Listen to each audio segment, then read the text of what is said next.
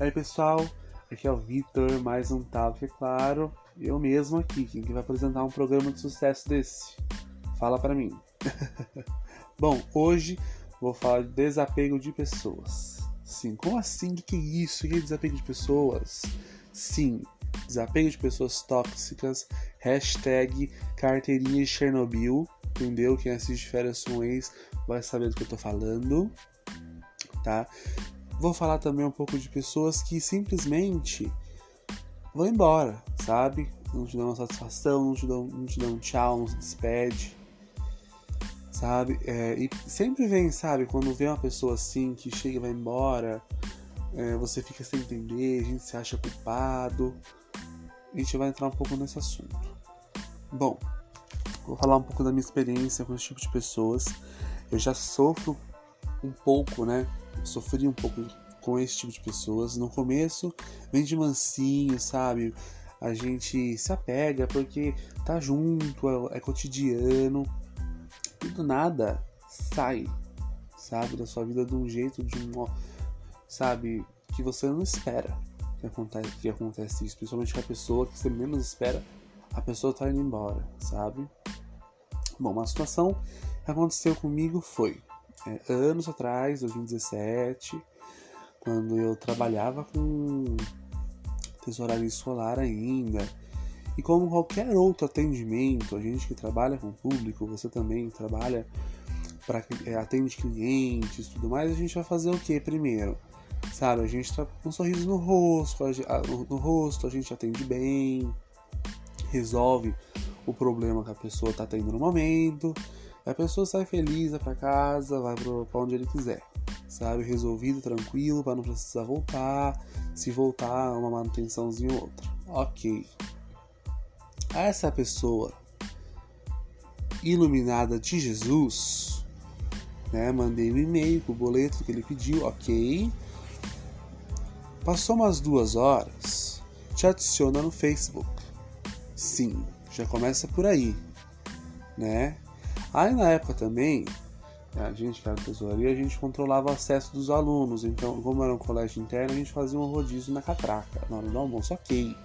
A pessoa ficava te encarando, sabe? Ficava te olhando. Aí eu tava com os colegas, esse menino não para de te olhar. Essa menina não para de te olhar. Sabe? Tipo, oi? Tudo bem, a gente continua o baile. Passaram uns dias, passou né, uns dias a gente começou uma amizade, porque a gente tinha alguns amigos em comuns, né? Aí, depois disso, é, veio os favores, né? Como o pai dele tinha recebido boleto com valor a mais, e ele não atualizou, então todo mês o pai dele pagava e vinha devolução, então eu fazia, que era uma das minhas obrigações também, como qualquer outra pessoa que estivesse no meu lugar iria fazer, certo? Fez devolução, todo mês ele ia falar comigo para liberar o acesso para umas saidinhas, né? Que a gente também tinha esse tipo de acesso. É... Foram seis meses assim tá? Para você ter noção. No final do ano, eu tava de saída do colégio em 2017 e também tava, essa pessoa também tava. Ele ia fazer intercâmbio nos Estados Unidos durante um ano, aí até esse tchau, tudo bem. A gente conversou, dei tchau, tudo de bom, de melhor, Deus te abençoe sempre. Muito sucesso para você também disse o mesmo. Aí eu complementei, quando eu complementei, disse: Espero que a nossa amizade continue fora daqui. Beleza, ponto final. Aí, trouxa, absoluto como sou, no aniversário da pessoa que foi no ano seguinte de 2018, mandei um parabéns no direct do Instagram. Parabéns, tudo de bom, de melhor aquelas frases clichês que a gente usa todos os dias, né? É, mandei uma foto da série que ele gostava, porque a gente não tinha foto juntos, eu não gosto muito de foto. Mentira, eu gosto sim, mas não tinha foto com ele. Não respondeu, deixou no vácuo, entendeu? Passou uns dias, deixou de me seguir nas redes sociais. E eu, sem entender nada, tudo bem, a gente não agrada ninguém, entendeu? Nem, sabe? Mas, o que eu quero dizer para você? Era só o meu lado, eu corri atrás, sabe? O trabalho com reciprocidade não estava tendo isso, sabe? É, eu fazia de tudo para agradar, porque a gente tá numa amizade, a gente faz as coisas para agradar mesmo, sabe? É normal, natural. Minha criação é assim. Pelo menos, sabe? Eu gosto de agradar as pessoas ao meu redor, eu gosto de me sentir bem com elas, sabe? E eu também achei que faltou um pouco de consideração. É, não só com a minha amizade, mas também pelo meu profissional, porque eu não deixei de ser profissional também, entendeu? Que de todas as amizades decepcionantes é, que eu tive, essa foi a maior decepção. Foi a pior, sabe? Eu estarei mentindo se até hoje eu não estiver. Se eu falar para vocês se eu não estou chateado, porque eu estou porque ficou numa situação chata, sabe? Ficou uma coisa, parece que ficou alguma coisa para trás para resolver, uma coisa bem mal resolvida. Eu não gosto disso. É... Foi, não foi uma amizade muito bacana sabe? E eu tive uma conclusão. Para mim, na minha opinião, existem quatro tipos de pessoas que você vai ver na sua vida. A primeira são as tóxicas que não vão acrescentar em nada na sua vida, sabe? Vão entrar na sua vida, te intoxicar e vão embora, vão deixar você na merda, sabe? A segunda são as amizades que a gente dá pra vida, sabe? Mesmo longe, com distância, mesmo até, até mesmo quando a gente fica muito tempo sem conversar, quando conversa, quando se encontra, parece que a gente nunca deixou de se ver. Sabe? É uma amizade prazerosa pra vida. Hashtag BFFs pra vida.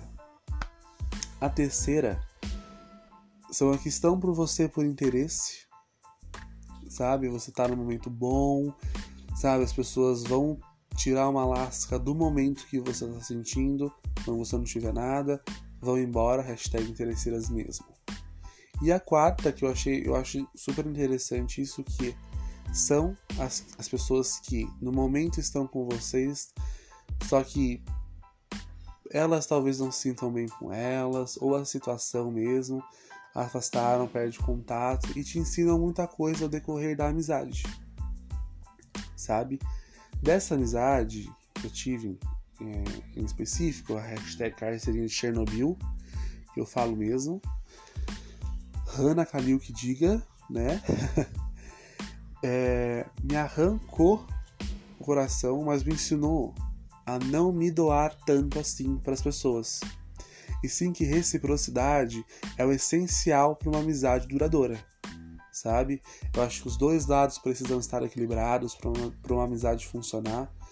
É, querendo ou não, a amizade é um tipo de relacionamento sabe? Você se envolve, você tem um carinho, você se preocupa, você tá com as pessoas nos seus melhores momentos.